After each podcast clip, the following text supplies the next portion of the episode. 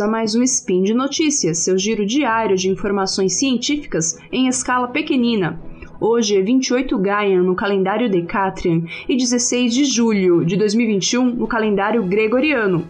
Aqui quem vos fala é Samantha Martins, diretamente do Triângulo das Bermudas, melhor dizendo, do Triângulo Mineiro.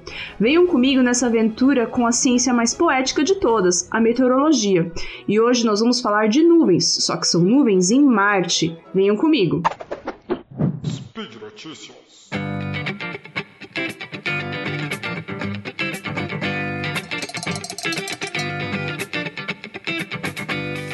o rover Curiosity está fazendo lindas imagens de Marte, incluindo é, incríveis imagens do céu marciano em altíssima resolução.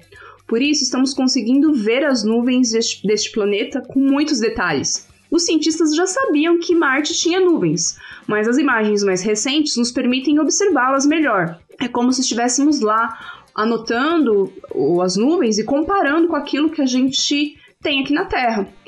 Várias notícias sobre nuvens brilhantes e coloridas em Marte surgiram no final de maio.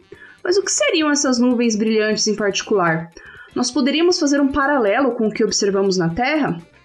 É totalmente possível traçarmos esse paralelo, afinal de contas, as leis da física são as mesmas em todo o universo. Os fenômenos óticos que ocorrem na atmosfera terrestre e as cores que nós vemos nas nossas nuvens têm a ver com o fato delas serem compostas por gelo e água no estado líquido. E também tem relação com a composição da nossa atmosfera, que permite que nós possamos ver as cores da forma que nós vemos.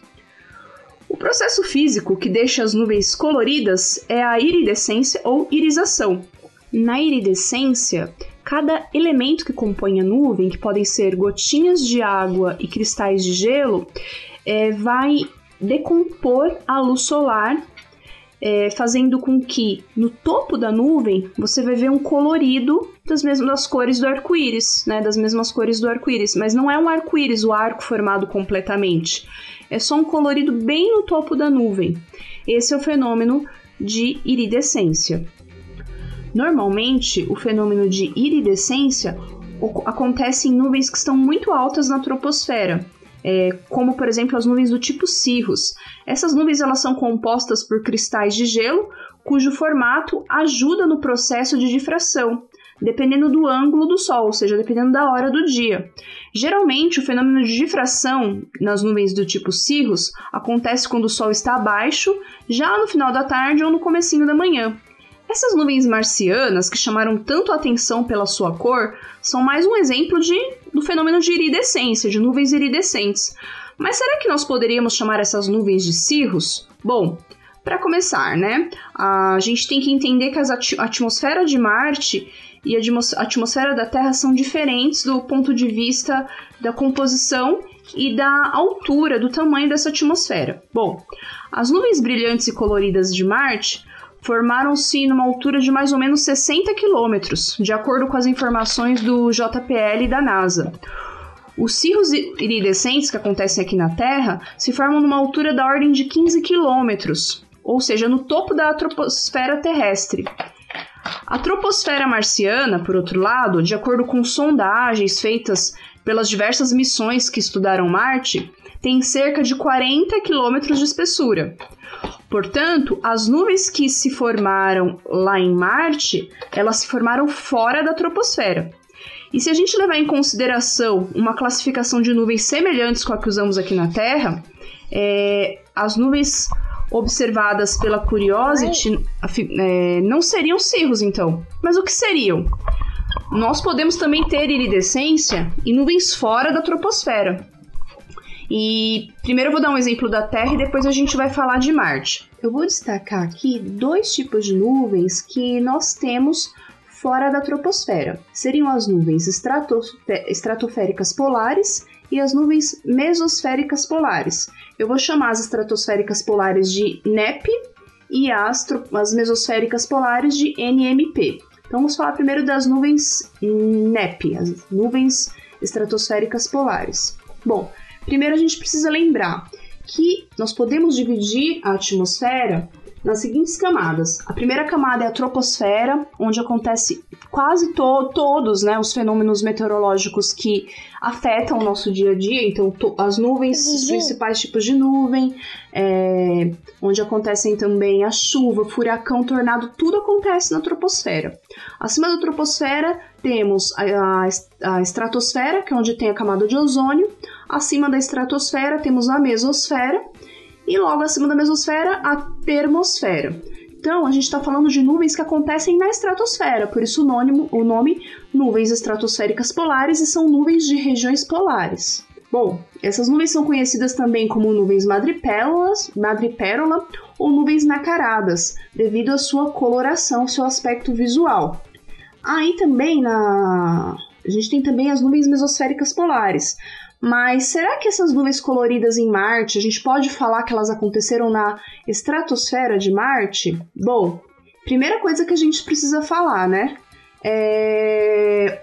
NEP, o nome nuvem estratosférica polar, se a gente for aplicar para Marte, não vai ficar muito bem, não, porque a estratosfera aqui na Terra é, é onde tem a camada de ozônio. E Marte não tem camada de ozônio. Então, é, se não tem camada de ozônio, não tem estratosfera. Uma curiosidade da estratosfera aqui da Terra é que devido à camada de ozônio, que é onde acontece a absorção da maior parte, da maior quantidade né, dos raios ultravioleta, a gente tem uma camada de inversão térmica, ou seja, que a temperatura aumenta com a altura. Como não tem essa cam não tem a camada de ozônio em Marte, não tem essa camada de inversão térmica. Então, é, pula direto de troposfera de Marte, vai para a mesosfera e finalmente para é, termosfera marciana. Dessa maneira, se a gente puder chamar essas nuvens que acontecem em Marte de alguma, algum nome, nós vamos chamar de nuvens mesosféricas em Marte. Se essas nuvens foram observadas perto dos polos, a gente poderia chamar talvez de nuvem mesosféricas polares em Marte, alguma coisa assim. Então a gente poderia comparar com a nuvem mesosférica polar daqui da Terra. Só que a gente precisa lembrar que as nuvens de lá de Marte são compostas por outro material. No caso, em Mar, na atmosfera marciana, as nuvens que estão aí acima dos 50 km de altura, que é o caso dessas nuvens que foram observadas pela, pela Curiosity, elas são feitas de gelo de CO2, gelo de dióxido de carbono. E então a gente viu que o gelo de dióxido de carbono ele também é, faz a difração da luz solar e também provoca o fenômeno de iridescência. Nós estamos com essas novas imagens de Marte em alta definição compreendendo melhor a atmosfera desse planeta, o que é muito legal. É, a física é a mesma, as equações utilizadas para descrever o movimento, é, os movimentos na atmosfera marciana são, são as mesmas equações.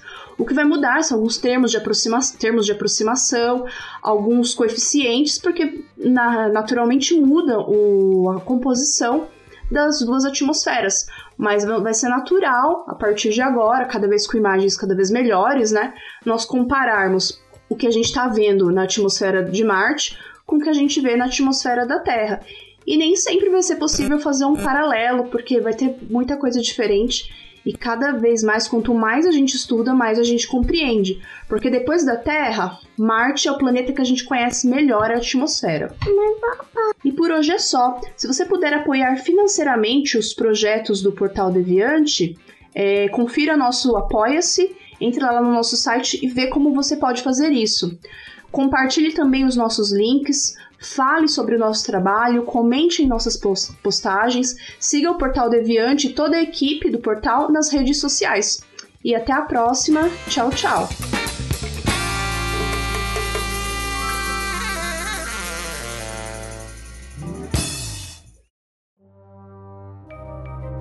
Este programa foi produzido por Mentes Deviantes.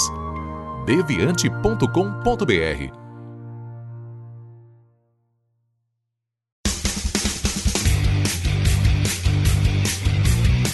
Cortes, edição de podcast.